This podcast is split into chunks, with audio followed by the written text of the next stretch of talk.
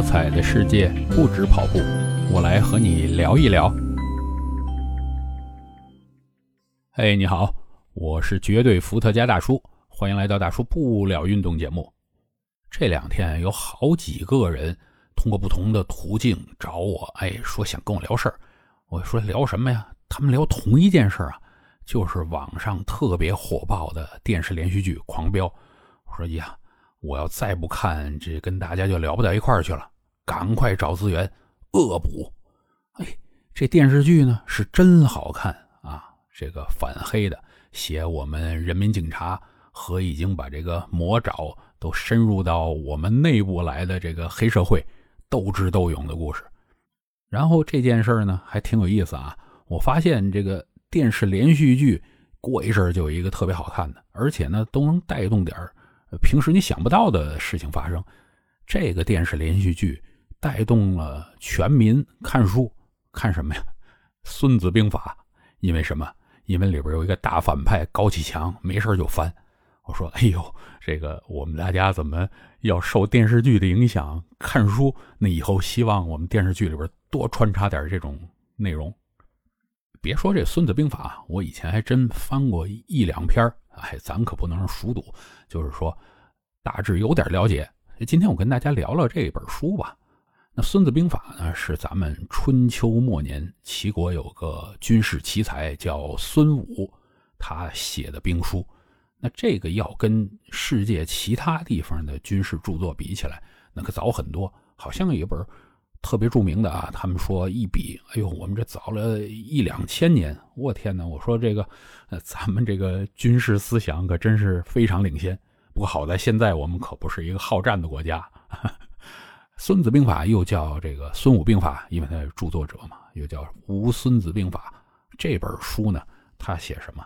叫“兵者，国之大事也，死生之地，存亡之道，不可不察也。”是什么？就是说，你作为一个国家，军事是你的生死之道。你要是这个弄不好，哎，你可能要亡国。这个当然是了。以前诸侯林立啊，大家打来打去，你军事不强不行啊。所以呢，在世界很多的军校啊，好像说这个美国特别著名什么西点军校，大家都要读这个书。然后我还上网看看，我说。这外国人到底学我们《孙子兵法》学到一什么地步？然后我一看，这网上是真厉害，国外的网站上面讲《孙子兵法》，讲怎么样应用到商业上啊，他们很难说讲这个军事，呃，对外公开这么讲。我一看那个浏览量都是上千万，哎，看来啊，咱们自己不学，那就反而把自己的宝贝东西都让别人给学走了。其实呢，我。因为跑步啊，那也接触很多很多这个国外的运动品牌，特别是日本，他们挺喜欢用几个字儿，什么风林火山。哎，我以前呢就觉得，哎，这几个字写上真是漂亮啊，有这个我们打仗的时候这个用兵如神的这个态度。但是后来才发现，哎，原来这是《孙子兵法》里边一段话，它叫什么？其疾如风。其徐如林，侵略如火，不动如山，就是风林火山这四个字的来历。就是说，这个用兵的时候要怎么样啊？我们快的时候就跟风一样啊，慢的时候就跟树林一样一动不动啊。侵略就是我们过去打的时候要像火一样，一把火给烧掉、烧光啊。我们不动的时候就跟山，稳稳的就不动。哎，很多这个文字啊，我就发现。不仅仅是里边内容，包括文字都特别好。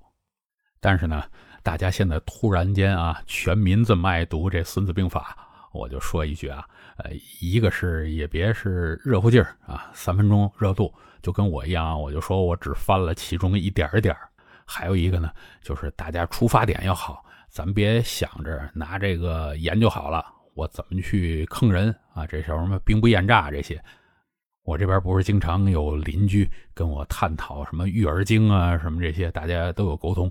那天还说呢，就是现在小孩啊，真是单纯，嗯，什么都不懂啊，是不是有的时候该给他们看看厚黑学这种书啊，让他们也知道这个社会的险恶之类的？我们说，哎，还是晚点咱们老话不是说吗？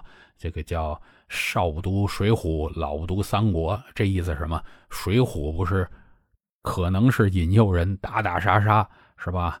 然后《三国》呢，里边有很多计谋，但是这就类似于《孙子兵法》。你老的时候呢，就别再学这个奸诈呀、什么坑人这些。在我看来啊，《孙子兵法》是用兵之法，除非您是一个领导人或者是一个什么企业家，这样很难说在自己的生活上面用到这些东西。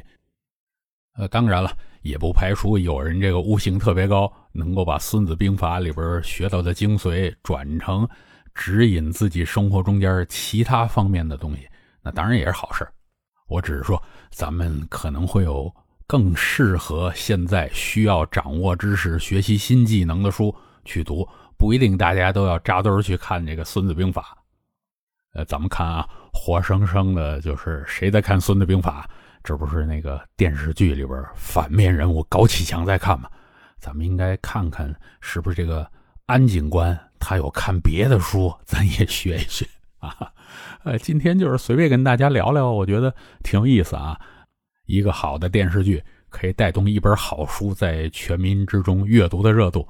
那希望以后我们的导演可以经常安排点其他的好书，让全民共读经典。多学点国学。